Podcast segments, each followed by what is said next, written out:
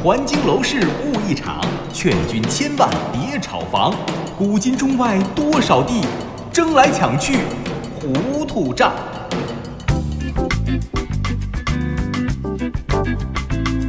历史也是知识，观点也有笑点。欢迎您收听这一期的小型对谈脱口秀，藏也藏不住。各位好，我是李晓东，坐在我身旁的依旧是迪川。大家好，我刘迪川。哎，我得问你个事儿，下周末你忙不忙啊？那你你得看什么事儿？肯定是好事儿啊。那你得先说说呀。说有空啊，咱们去趟京郊。京郊，啊北京郊区。我新买一烧烤架子，咱呀露营烧烤去。好家伙，可吓我一大跳！我以为你要上京郊看房呢。最近我发现你怎么三句话离不开房子？你是要买房是怎么着？嗯，这还确实有这心思。那你买呀，你天天念叨什么呀？嗯，还确实没这实力。那你废什么话呀？啊，这个得安乐是且安乐，你又不着急结婚生孩子，而且现在这房价，你说工薪阶层买房太难了，你你等再过些年，等咱再挣了钱了，挣了大钱了，到那时候再买多好。你做梦呢？啊，这房价涨得比工资涨得快多了。那那个前些天我就看朋友圈里发一个八十年代的报纸吧，老报纸的内容，嗯，其中就有一篇文章是好像是人民日报吧批上海房价，哦，说一平米一千六到一千八，一套房子好几万，然后就大声疾呼，说不要让那些什么层层盘剥的收费者们把商品房当成摇钱树，吃大户打秋风。是是是，但是那是八十年代，你你你，咱现在不能跟那会儿比，。那当然，八十年代好几万，那比现在几百万可能都顶事儿啊！当然了，我们确实也是痛恨那些炒房的那些制造泡沫的人。是平心而论啊，今年已经好多了。你看今年这个楼市政策收紧，嗯、咱不知道能不能抄底，但起码现在就是说近几年的这个中国楼市当中，就现在应该是难能可贵的买方市是，场。就最近这一年，新政出来之后嘛，对吧？这个楼市啊，真是牵动了每一个老百姓的神经啊！一旦错过了黄金楼市，你错过的它不仅仅是楼市啊，这是整个黄金人生。唉，没有卖后悔药的啊！政府的确也是一直在出台各种政策和措施，抑制房价过快增长。最近这一年确实有了一些成效，起码房价是比去年量价齐跌了。我觉得远了咱不说，就最近这几个月，房价肯定是往下走了。怎么见得呀？很直观呀，就我们家楼下好几家中介都倒闭了啊，就说明房地产的交易量确实是下降的很快。这交易量如果下来了啊，大家都不敢买房了。但是着急卖房的怎么办呀？他总有着急卖的呀。是啊，比如说这个炒房客，这炒房客背负着银行的贷款，他不卖不行。是他着急卖就得降价卖，一个降啊，如果另外一个再跟着降，那整体不就往下降了吗？这北京城里边房价变化可能还不太明显，但是你看看通州啊，特别是北京边上的燕郊，燕郊的房价可真是降下来了啊，一平米降了大几千块钱，这以前可从来是没有过能够降这么凶猛的趋势的时候。是，不过燕郊的房价始终是领涨领跌啊。北京涨钱呢，它涨幅好像比北京还大；北京降价呀，它跌幅也比北京大。我觉得燕郊的楼市真的是特别具有研究意义，这不仅仅是经济层面的，还是文化层面的啊，现代化层面的。甭管是经济还是文化啊，咱先说明白燕郊是怎么回事儿。毕竟很多咱们的听众啊，不是说在北京或者北京周边生活的啊，所以呢，他并不一定了解。你看啊，嗯、燕郊是北京通州再往东边的一个镇，它隶属于河北省廊坊市的三河市。是，很多年前啊，它就是一个镇，没几个人，没多少人，也没什么影响力。二十多年前呀，我估计通州人都没几个认识、知道燕郊的。挨着的都不一定知道是啊。呃，燕郊出名完全是因为房子。燕郊号称是京东的一座睡城啊，白天没什么人，晚上大家都回那儿睡觉去。主要是因为燕郊离北京的中央商务区 CBD 直线距离不到三十公里，比北京很多郊区的距离啊 CBD 的距离还要近。但是房价呢，却常年维持着北京通州的一半儿的水平。你说这房子性价比很高吧？嗯，所以很多在北京上班的人，特别是在 CBD 一带工作的年轻人，就会选择去燕郊买房。我记着头四五年前，呃，就号称说有三十万北京工作的人啊，就得在燕郊居住。我估计现在这数字，实际数字可能得翻番都得有。是，呃，燕郊基本上啊就在北京六环六六环外四五公里的样子。如果按这个环线来看啊，燕郊楼市刚开始的时候就比北京六环外同样距离的房子，嗯，便宜一半。嗯，那你说为什么呢？其实仅仅就是因为它属于河北，但是别的地方属于属于北京啊，所以它便宜哈。但是呢，也不光是属于哪儿的问题，这燕郊不属于北京，这确实没错。但是呢，它还在时空上呢，也跟北京存在着一个比较大的现代化的差异。你比如说吧，医疗这几年是改革了啊，有所改善，呃，个别医院能跟北京的医保联网了，但毕竟不是所有的医院都行啊。还有交通。燕郊来往北京的路虽然一直在修，但是短时间之内不可能满足这么大的人口量的这种需求，还是有差异的。是是，像这堵车绝对是大问题啊！还有什么城市配套设施啊、城市服务和城市治理的能力啊？燕郊虽然是楼市起来了，硬件是起来了，可是这些软件呢，它跟北京的差距不是短时间之内就能够跟得上的。前一段啊，我在网上还看见一首小诗，写的就是在睡城中啊，在燕郊这个睡城中那些人的无奈。我印象非常深刻，是模仿余光中的乡愁而写的《燕郊》。哦，那怎么写的呢？咱们听听。小时候，燕郊是一片小小的土地，燕王在这头，齐王在那头。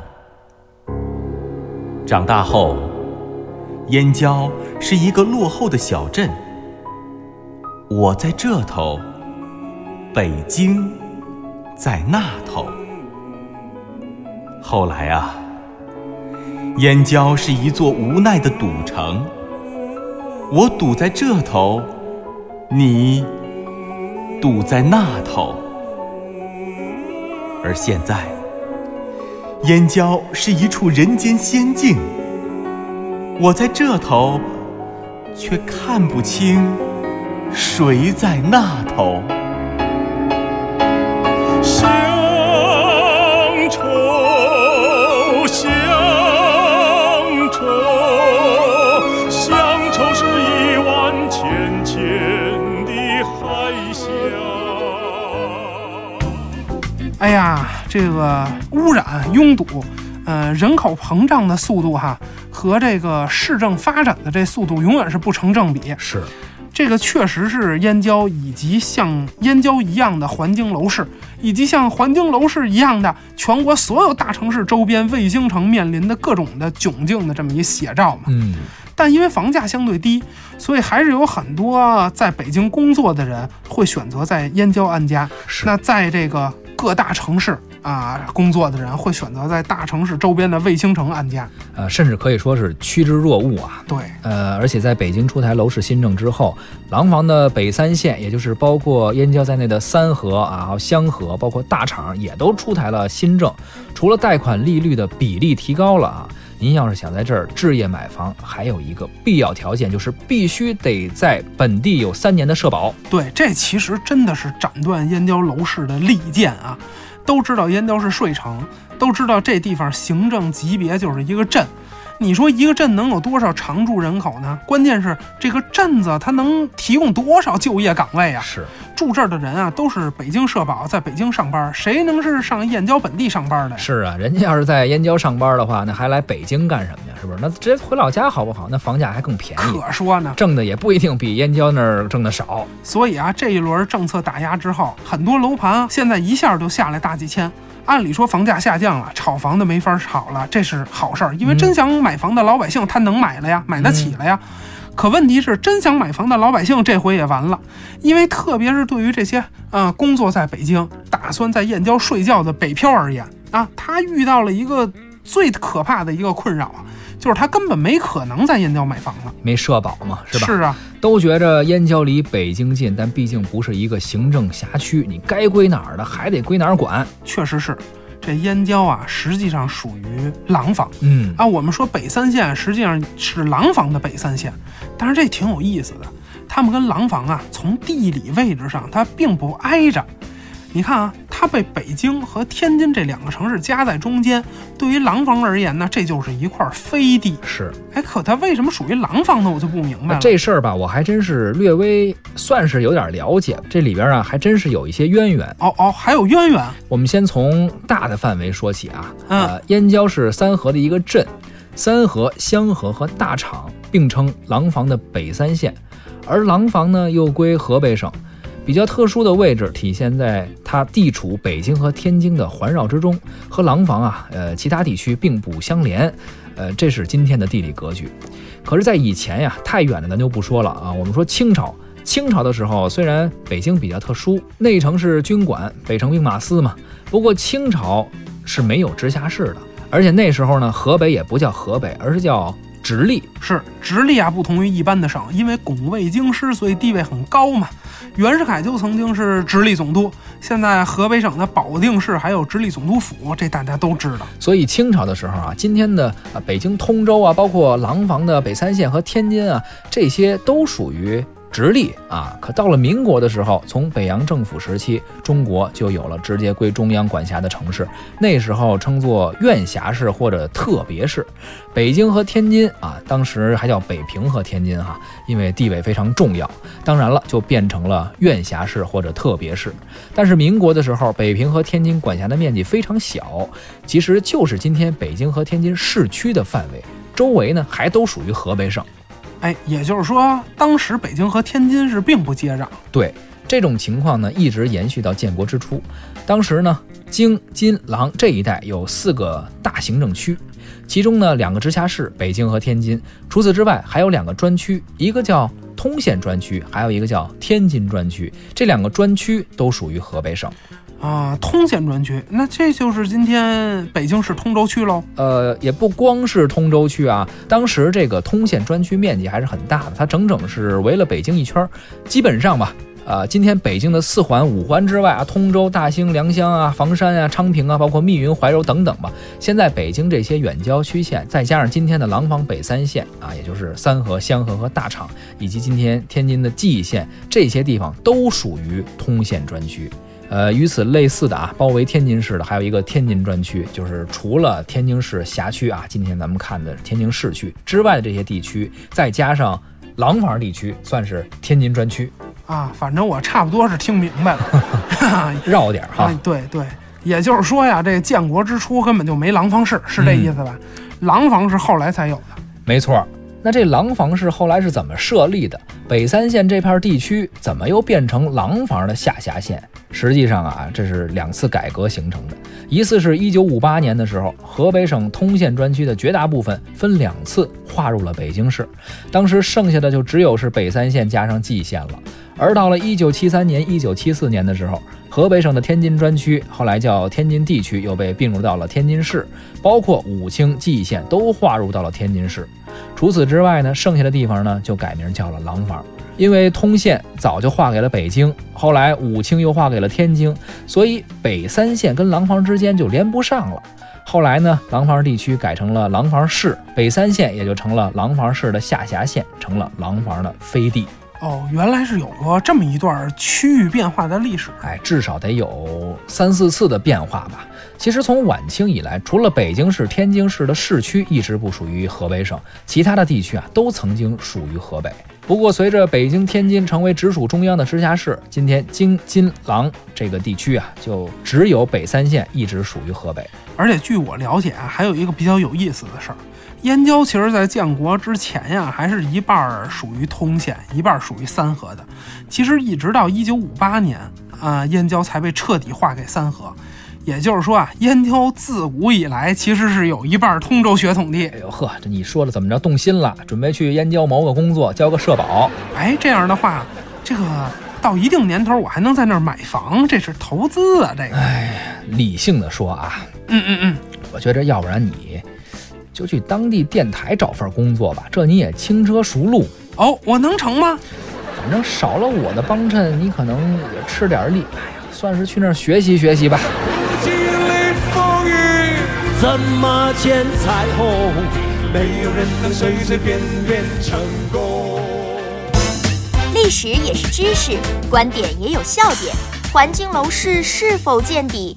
汉代飞地的数量为何如此之多？国际上的飞地如何形成，又为何存在？这个藏也藏不住。瞧古代的飞地如何落地，看今朝的飞地何去何从。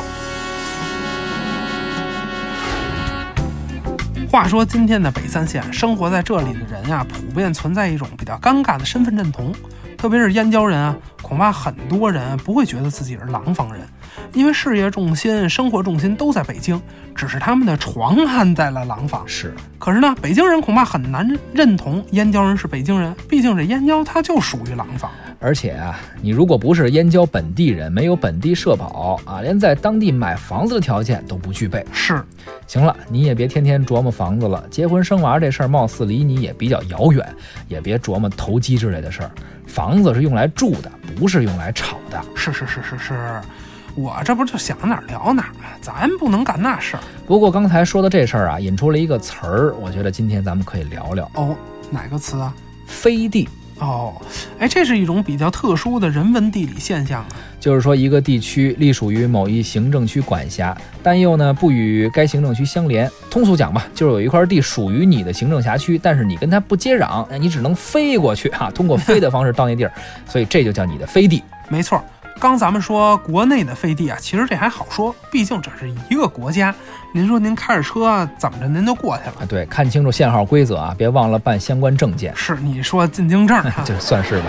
可飞地这个词啊，很多时候那是用在国际之间的。对，国际上啊，国家和国家之间的飞地那就多了去了，而且那都不是一个国家内部行政区域的划分了，国家和国家之间的飞地那是领土主权的事儿了。比如美国的阿拉斯加啊，那跟美国本土就隔着一个加拿大，这应该是国际上最大的飞地了吧？应该是呃，咱们既然聊到了飞地啊，我想起一个，不知道你听说没听说过？哦，你说说。这是一块属于俄罗斯的飞地，也是非常著名的历史文化名城，叫加里宁格勒。呃，最早不叫这名啊，最早叫特旺斯特。因为条顿骑士团征服了普鲁士桑比安部落，特旺斯特被摧毁。随后呢，这个地方重建了一个新的要塞，就是科尼斯堡。了解欧洲史啊，特别是德国历史的人啊，可能知道这事儿。铁血首相俾斯麦统一德意志，德国统一的基础是普鲁士。而这个科尼斯堡啊，就先后是条顿骑士团国、普鲁士公国和东普鲁士的首都啊，或者叫首府。这个地方对于德国、对于德意志民族的意义，甚至超越了今天德国的首都柏林，重要性可见一斑啊。可就是这样重要的地方，最后还是归了别人。二战后，根据波茨坦协定，科尼斯堡被割让给了苏联。后来，一九四六年，苏联为了纪念刚刚逝世的苏联共产党和苏维埃国家领导人米哈伊尔·加里宁，才把科尼斯堡改名叫了加里宁格勒。当然了，在苏联时代啊，加里宁格勒啊不是飞地，但是苏联解体之后，波罗的海的拉脱维亚、立陶宛和爱沙尼亚分别独立了，加里宁格勒就成了俄罗斯的飞地。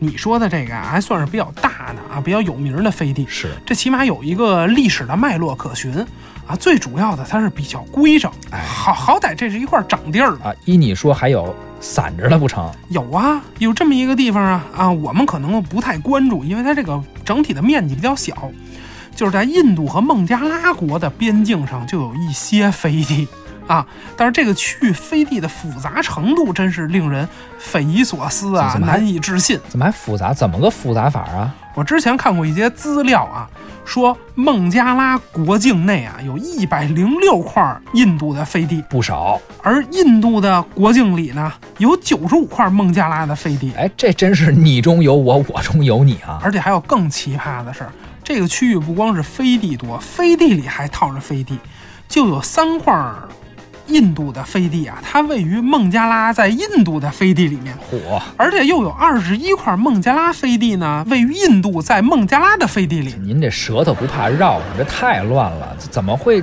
这么绕这么乱呢？可说呢，你等会儿我捋捋舌头跟你说。是别绕着啊！这奇葩的飞地啊，自然也有奇葩的成因。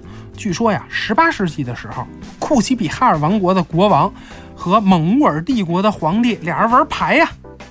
你说这个俩老百姓玩牌，顶多说赌点钱，是不是？多赌点儿，您能赌多少啊？五块钱的，行不行？那那么高呢？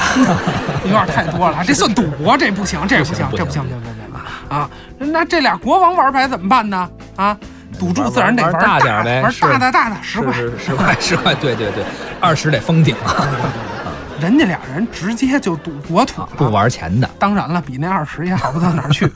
我估计那会儿印度啊这些小国呀，这个土地还真没有这个是二十块钱值钱的，因为那会儿这个房地产不够不发发达，不发达。他他现在这燕郊可没法比啊没！错没错，这俩国王啊，经过一番豪赌吧，结果最终是出了结果了。嗯，一七一三年啊，签了一协议，两人之间弄了一笔清楚的赌债出来，结果就演变成了两个国家边境线上的糊涂账。哎，就这么你中有我，我中有你的哈。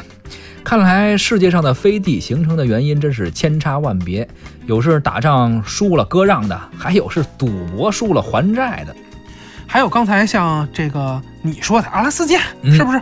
那是美国人从俄国从沙俄手里买回来的。是你说阿拉斯加那么大块一块地皮啊，原本是沙俄的，后来呢，一八五四年沙俄跟英法联军为了争夺巴尔干半岛，在克里米亚干了一场，结果呢，沙俄大败，被英国人给吓破了胆呀。当时的加拿大是英国的殖民地啊，沙俄考虑到阿拉斯加挨着英国的殖民地那么近，如果英国人打过来，这阿拉斯加，哎呀，我无论如何也保不住啊，我还不如给他卖了啊，比什么来都实际，先拿着钱。于是呢，就以七百二十万美元，您看清这价格啊，七百二十万美元把阿拉斯加卖给了美国人，成为了美国的一块飞地。这阿拉斯加绝对是世界房地产历史上最牛的一次抄底。那必须是啊，七百二十万美元啊啊！放现在这无非就是北京五环外一套这个比较高级的别墅。大别墅啊是是是，这放一百年前，一百多年前，这换美国一个州还那么老大个儿一个州，超值！我跟你说又来了，天天盯着房地产那点事儿，哎，那不光那州里还能有那么多的海鲜，是不是啊？开始说吃？的哎，那那。那绝对的，那不是阿拉斯加的螃蟹，是不是？行了行了，啊别聊房地产了。房地产咱们去年聊过一次啊，各位听众朋友，如果您感兴趣的话，可以关注微信公众号“藏也藏不住”，看看我们往期的节目，聊的是历史上的房地产。历史也是知识，观点也有笑点。环境楼市是否见底？汉代飞地的数量为何如此之多？国际上的飞地如何形成，又为何存在？这个藏也藏不住。瞧古代的飞地如何落地，看今朝的飞地何去何从。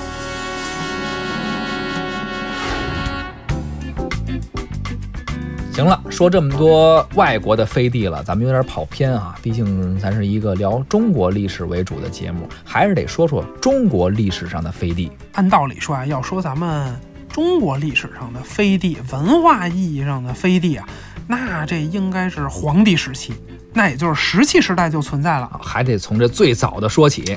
这个很容易理解，比如我们华夏民族是农耕民族，我们得种地呀、但是耕地它不可能无限大，你不可能全连着呀。比如我是一个部落啊，我种田呀，后来我这耕地不够用了，那我就得翻山越岭的找平原呀，因为只有平原才能开垦出耕地嘛。是，但是我找的这过程当中啊，发现我找到的这片平原啊，跟我原来这片平原中间隔一座大山，那怎么办呢？那那我就分开了呗。是可是我分开这两块儿啊，原本它可能都是我的，对，但中间后来结果来了一游牧民族，来一游牧部落。这部落人不种田，人山民。啊，猎户，这是打猎的部落。对呀，那他就占了我中间两片耕地中间这座大山了，在这儿定居了。那我这两片耕地不就成了两个被隔断的独立领地了吗？嗯，这其实就是最早的飞地。那要这样的话呢，那就有两种可能，要不然中间这猎户啊，这跟我关系挺友善的啊，那我这两片耕地我还能互相沟通，中间我们也方便的沟通。那万一要是不不友好呢啊，？对，那要是不友好，不让我过去的话，那就那那那我这俩耕地可不就分成两半了吗？分裂了。对，就变成了俩部落。当然了，这是最简单的啊这么一种情况。但是总之啊，就是原始社会的飞地，那都是相对上存在比较短的啊时间，不太会长期的存在，是因为它很快就会被同化掉。这是文化意义上的飞地啊，但实际上，呃，行政区划的飞地那是从什么时候开始有的呢？嗯，那我觉得大概应该是从汉代开始的。西汉的时候啊，中国有记载的飞地就开始出现了，而且一下就出现了很多。比如说西汉建始二年到和平元年吧，中国呀，这个时候主要的飞地就在山东，比较有意思。山东省菏泽市有一个东平县，今天的菏泽市的东平县啊，嗯当时是封国东平国，东平国下辖的任城县就是东平国的一块飞地。西汉文帝十六年到宣帝五凤年间，这个历史跨度比较相对长一些啊，是，也在今天山东省境内。当时有一个封国叫淄川国，淄川国下辖薛县，这个薛县也是一块飞地。还有西汉末期，今天的高密市同样也是山东，当时的封国叫高密国，高密国的昌安县同样也是高密国的一块飞地，等等吧。汉代的飞地啊、我知道的就有十五个之多。这些飞地基本上都是郡县制和分封制过程当中这么一种过渡的过程当中一种特殊的历史产物。哦，这个怎么讲？呃，就是先秦实行分封制，分封土地建立国家嘛。天子把自己的亲戚和功臣分封到各地去当诸侯王，诸侯王呢再把自己的亲戚和功臣再往下分，以此类推吧。那郡县制是什么呢？这好理解，这跟我们现在实行的呃这个是比较非常高度相似的。嗯，那就是全国分了若干个县，皇帝直接派人当县长。哎，两汉正好是分国到郡县的这么一个过渡期。嗯、比如说皇帝分给你爷爷一个市，你爷爷有四个儿子，那你爷爷就把其中的一个市啊，除了这个市区之外的这个部分分成了三个县。你爸爸好比说你爸爸算老二吧，那你大爷住市区，还当诸侯王，剩下你爸爸跟你这两个叔叔，这三个人一人一个县。可是到了你爸爸这辈儿人的时候呢，那就剩你爸爸和你大爷有儿子，那自然你大爷的儿子继承那市中心，还当诸侯王，你呢就继承你爸爸的那个县了。剩下那俩没儿子的叔叔的土地呢，那就让皇上给收回国有去了。嗯，那这样，如果你爸爸的这个县啊离市区比较远，正好呢这个中间隔着你俩叔叔的这俩县城，那到你这辈，你这个县就成飞地了。哎呀够绕的哈。嗯那这古代的飞地是这么来的。当然也不全是，这是汉朝的情况。中国历史上的飞地，汉朝最多，唐朝次之。汉朝的飞地呢，刚才说了是分封制和郡县制协调上出现了一些问题造成的，而唐朝主要出现飞地的原因是什么呢？就唐朝的飞地，你看它边境上比较多嗯，啊，这个是因为什么？它主要是唐朝，唐朝是军管，军管军管出现的这么一个问题。反正啊，历朝历代虽然出于各种原因出现了各种各样的飞地，可飞地的命运从历史的角度上讲，真的只有一个，那也就是说，还是会被吞并，或者是会被瓜分，会重新去重构。那比如说这在国际上，那它更多的可能是会通过战争，是。或者是通过国家与国家之间的条约啊、土地置换等等吧，然后它解决。那在国内呢，那它就会通过行政区划的重重新划定，然后这样呢就重新解决这个飞地的问题。没错，是这样啊。这个毕竟行政区划的意义就在于呃分区管理，区域内各种资源能够有效的调配。对啊，那如果行政区出现了飞地，一定是有特殊的历史原因。是。但这种原因啊，往往不可能符合长期的历史规律，所以飞地被吞并或者是被瓜分，准确的说，就是行政区的重新划定，这个是历史的必然。行，今天呢，关于历史上的飞地呢，咱们就先聊到这儿。以后有机会咱们继续聊。如果您感兴趣的话，可以关注微信公众号“藏也藏不住”，收听更多精彩内容。主持人李晓东，刘迪川，代表节目的旁白演播贾楠、张倩、陆凯，感谢您的收听。今天就这样，下期再会。再会。哎，今天聊这飞地，你觉得怎么样？这飞地太好了，我是吧你甭管是阿拉斯加呀，还是这个燕郊啊，哎，阿拉斯加咱惦记不上了。我跟你说，燕郊，我觉得这房子准准看涨。你看好这个？哦，对对对，太远远太远，远什么呀？一点儿不远甭去了。你要是喜欢飞地，咱自己节目组就有个飞地，你不知道？啊！那也是，我也没跟你说过，确实。你你说什么？这事儿你得说啊。你有这心思，甭去那么老远。啊我告诉你，咱有自留地儿。我原来怕别人知道，一般人我也不告诉他。咱俩这关系，我肯定是不是你？俩人一工位，你可不是，咱俩不是一般关系。对对，共用一个工位的关系嘛，是啊，？是啊。所以说，咱们现在节目组办公室这么挤、啊，得疏散一下，疏解人口嘛，是不是？